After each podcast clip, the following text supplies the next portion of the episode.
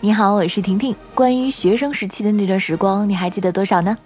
青涩的脸庞，做不完的试题，挥汗如雨的六月，还有那套穿了几年的校服。很多学校是要求学生在校期间必须要穿校服的。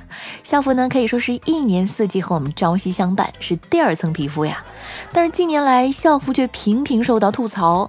在大家的记忆里，形容校服的词语大多是肥大、宽松、土。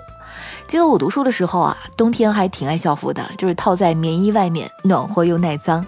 不过呢，丑也是真的。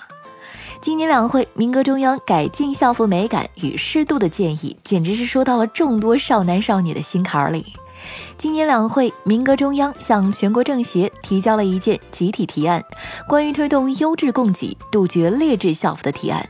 这份提案的内容是根据上千份问卷调查一手信息完成的，可以说是大家的心声。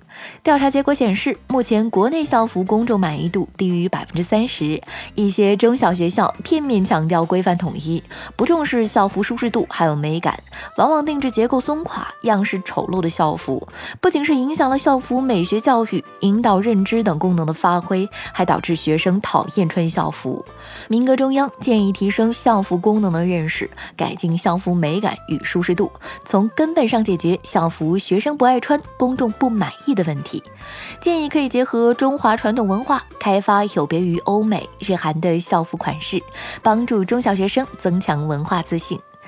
但是呢，这个提案网友也并不是一边倒的全部赞同，有看好的，坚决支持校服改革，孩子们的校服也应该与时俱进。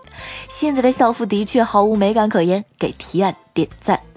更多的是献计献策的，学校的校服普遍穿着看着没精神呐，普遍存在宽松大，能够量身定制就好了，显得有精神有朝气蓬勃感。另外，是不是可以从舒适和健康环保入手，考虑纯天然的棉制品，毕竟健康更重要。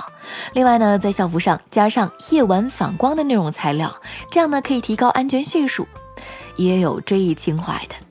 校服真的是令人难忘的回忆呀，虽然还是不那么好看，但是舒服，穿久了还是会有感情的。希望校服以后改的更加青春元素多一点。高中的校服我会珍藏一辈子，那是三年的回忆呀。说起校服，其实也有一百多年的演变史了。一八七二年，第一批洋务派留学生赴美留学，清政府给他们配发的是统一的长袍和白马褂。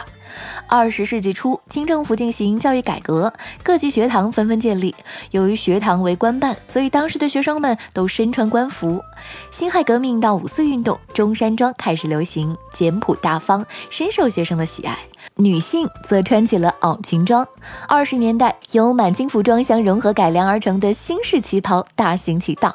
到三四十年代，也走进校园，成为新宠，简洁淡雅，极具中国韵味。这种校服可以称得上经典，就是现在也有很多毕业生热衷于这样的复古毕业照。五十年代这段时间，校服没有严格的规定，全国上下穿的几乎都是蓝色、灰色干部服、列宁装、棉大衣。八十年代，由于没有严格规定，当时各个地方的校服都有所不同，有的学校有校服，有的没有，而且对学生穿校服也没有严格规定，有的学校呢只要求在特殊节日或者是庆祝活动才穿。一九九三年，国家教委下达了文件，要求全国城市中小学开始统一使用校服，校服的款式是运动服，颜色方面主要有蓝、红、绿、白等等。其实校服的演变从过去到现在，无论款式怎么变化，校服的设计理念一直没有变，追求耐穿、耐脏和朴素。校服丑的主要原因呢是过于宽大，为了应对青春期猛窜的身高，校服设计的宽大些呢，可以让学生下一年继续穿。同时呢，这样也是考虑到各个家庭经济状况。虽然这个理由很充分，但是真的有时候一件校服大到可以塞进两个人，恐怕也就说不过去了吧。另一方面呢，是家长和学校的原因。说到底，校服设计的怎么样，还是要家长说了算，毕竟是由家长买单呀。家长担心孩子在学校早恋，学校呢希望方便管理，一个个如花似玉的少女就这样被裹得严严实实了。所以你喜欢你的校服吗？还是想来吐槽一下呢？评论区等着你哦。我是婷婷，月光头条，明天见喽。喜欢我的话，点击一下订阅专辑哦。